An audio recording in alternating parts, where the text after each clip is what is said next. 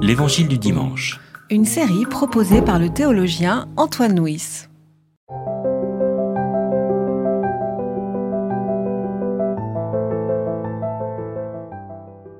Six jours après, Jésus prend avec lui Pierre, Jacques et Jean, son frère, et il les conduit à l'écart sur une haute montagne. Il fut transfiguré devant eux. Son visage se mit à briller comme le soleil, et ses vêtements devinrent blancs comme la lumière. Moïse et Élie leur apparurent, qui s'entretenaient avec lui.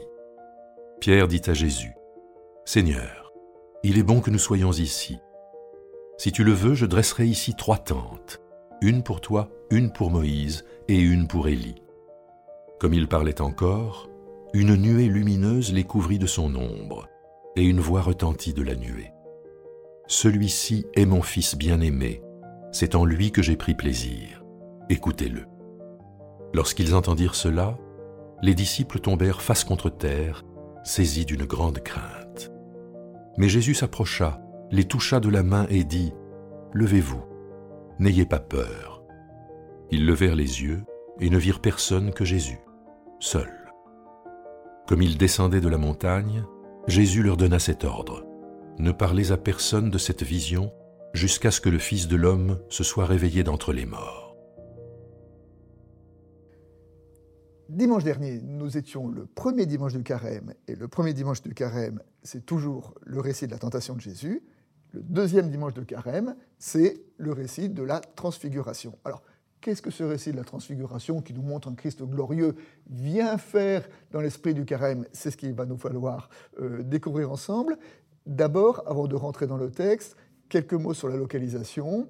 Euh, si euh, le diable a tenté Jésus au désert, ici nous ne sommes plus au désert, nous sommes sur la montagne. Et le désert et la montagne, ce sont quand même des lieux qui sont chargés symboliquement. Euh, quelques mots sur la montagne, Amos. Oui, il faut dire que dans les écrits vétérotestamentaires, testamentaires les montagnes sont souvent le lieu éther, les lieux de, rencontre entre, avec Dieu, avec les dieux. On parle de hauts lieux, hein, et où, il y avait des idoles.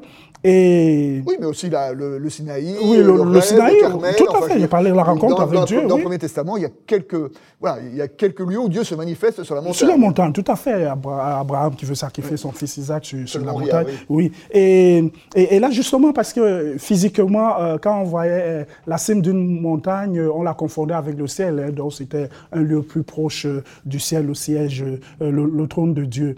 Et D'ailleurs, je crois, le psaume, oui, le psaume 121 nous dit Je lève les yeux vers les montagnes, d'où me viendra le secours. Le secours me vient de l'éternel des armées. Donc voilà, on est un peu euh, dans cette, euh, cette logique-là, dans cette euh, croyance populaire qui dit que dans la montagne, oui, justement, se passent des choses mystérieuses, des choses, des rencontres, des expériences spirituelles. D'accord, bon, et puis nous sommes dans l'évangile de Matthieu.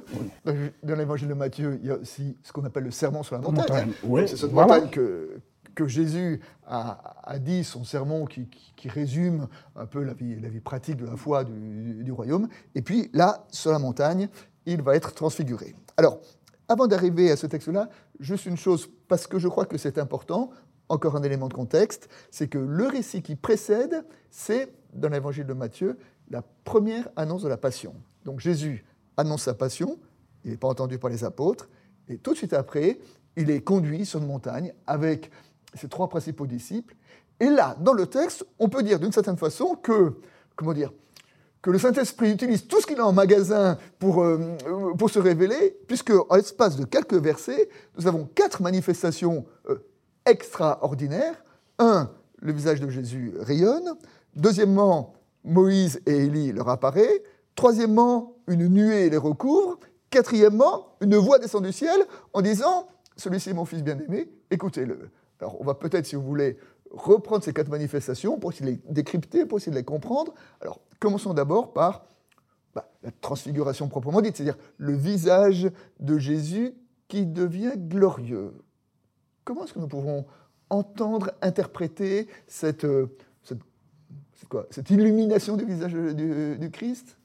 Oui, euh, ça, ça nous rappelle. Euh, il se met à briller comme le soleil, donc c'est pas rien, quoi. C'est rayonnement incroyable. C'est Tout à fait, moi, ça, me rappelle euh, l'histoire de, Moïse, hein, quand il descend du mont Sinaï avec les tables du témoignage. Son visage, son visage brille tellement que les enfants d'Israël demandent euh, de, couvrir son visage parce qu'ils ont peur de, le regarder. Oui, euh, le visage, les vêtements qui, brillent, qui resplendissent, c'est la manifestation de, la gloire de Dieu. Quand on est touché par la, gloire de Dieu, oui, il y a ces manifestations physiques et visibles. Donc, c'est un peu ça ici qui se passe. Donc Jésus est totalement habité, transparent à, la gloire et à la lumière de Dieu. Oui, parce que justement, le, texte d'avant aussi, euh, il, demande à ses disciples, qui dit-on que je suis hein, et, Pierre de répondre, tu es le Christ, le Fils du, Dieu vivant. Donc voilà, euh, euh, vraiment nous sommes là au summum de, Jésus veut démontrer à ses trois compagnons-là, Pierre, Jacques et Jean,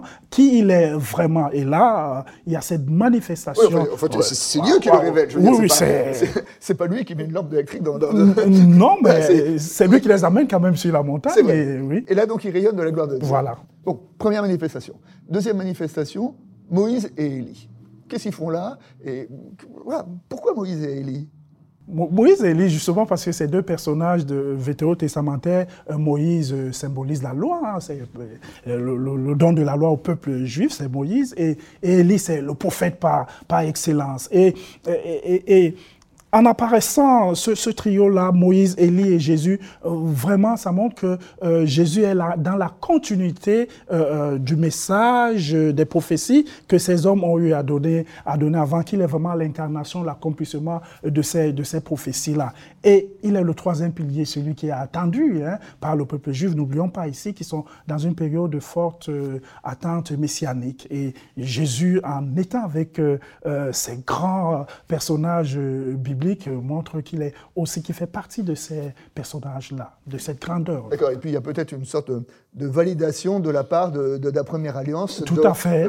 voilà, que, que, Jésus était effectivement celui qui est attendu par, euh, par la première alliance. Tout à fait. bon, donc euh, euh, le visage resplendit, Moïse et Élie. Troisième signe, la nuée. Une nuée les recouvrit. Alors, c'est quoi une nuée d'abord?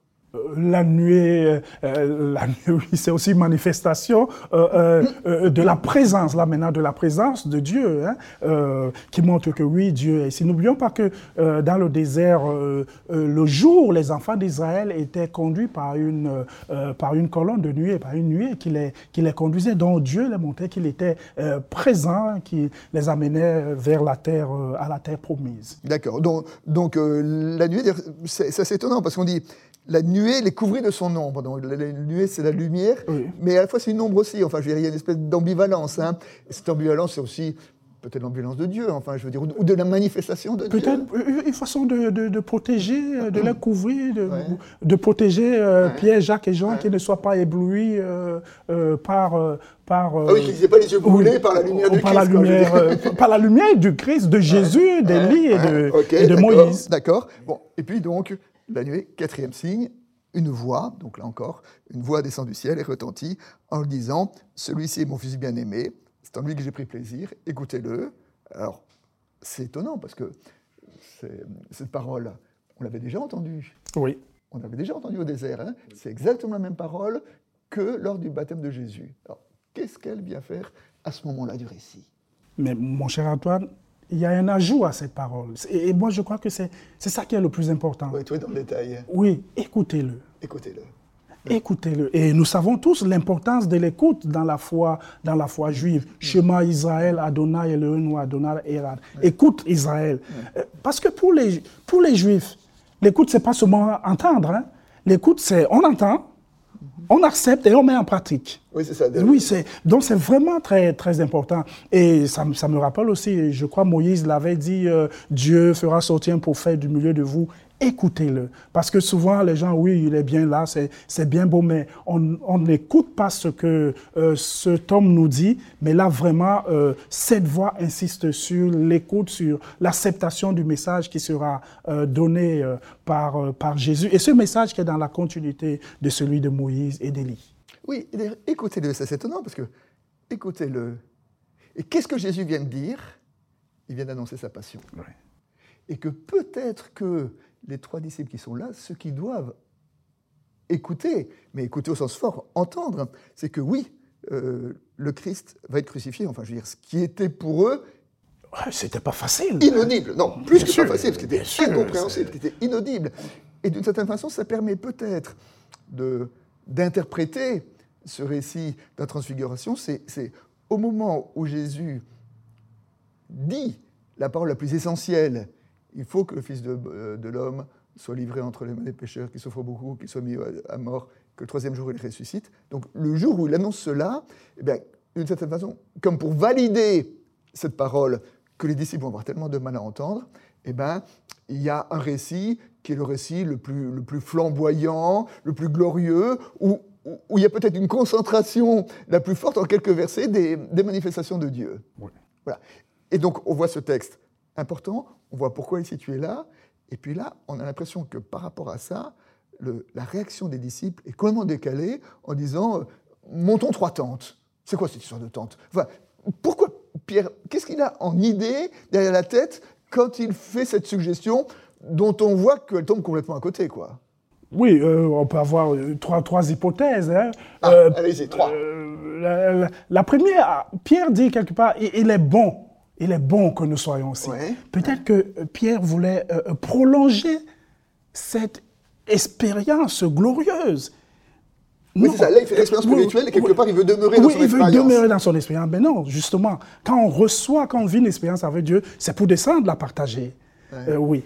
deuxième hypothèse aussi, peut-être que euh, Pierre voulait faire de ce lieu un lieu, un lieu de, mémoire, un lieu de, pèlerinage, euh, que les gens aillent souvent là. Mais non, la parole de Dieu, elle est en mouvance. Justement, c'est en mission qu'il faut aller la partager, la faire vivre. Et troisième hypothèse aussi, euh, parce qu'on peut aussi traduire par tente, par, par voile, hein, trois voiles. Peut-être justement se protéger, se couvrir de ces trois personnages glorieux et resplendissants. Et c'est justement à ce moment qu'il y a cette nuée qui vient euh, couvrir à leurs yeux ces trois, ces trois personnages-là. Donc voilà un peu, euh, Pierre, voilà, voilà, qu'on peut, faire de, Voilà, bon, enfin, en tout cas, ce que nous pouvons entendre, c'est ce, ce texte-là, et vous avez raison, là, ils vivent sur cette montagne une expérience un peu, un peu unique. Et puis après, Jésus leur dit, bon, maintenant, ne restons pas là, allez, redescendons, redescendons dans la montagne.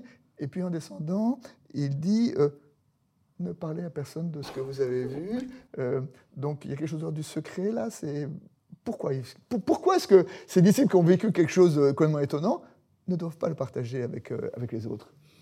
Parce que peut-être les gens ne l'accepteraient pas, ne, comprendraient pas euh, euh, ce qu'ils ont vécu. Euh, ça allait encore apporter d'autres problèmes.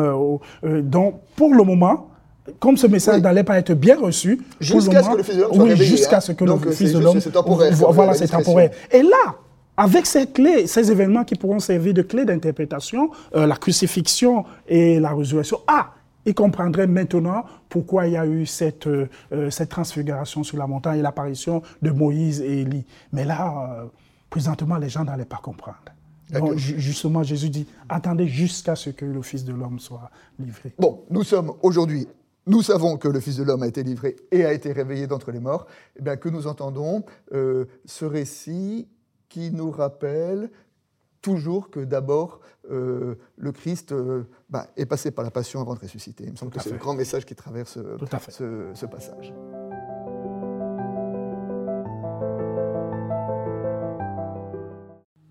C'était L'Évangile du dimanche. Une série de regards protestants. Enregistrée par Antoine Nuis. Voix off, Dominique Fano-Renaudin.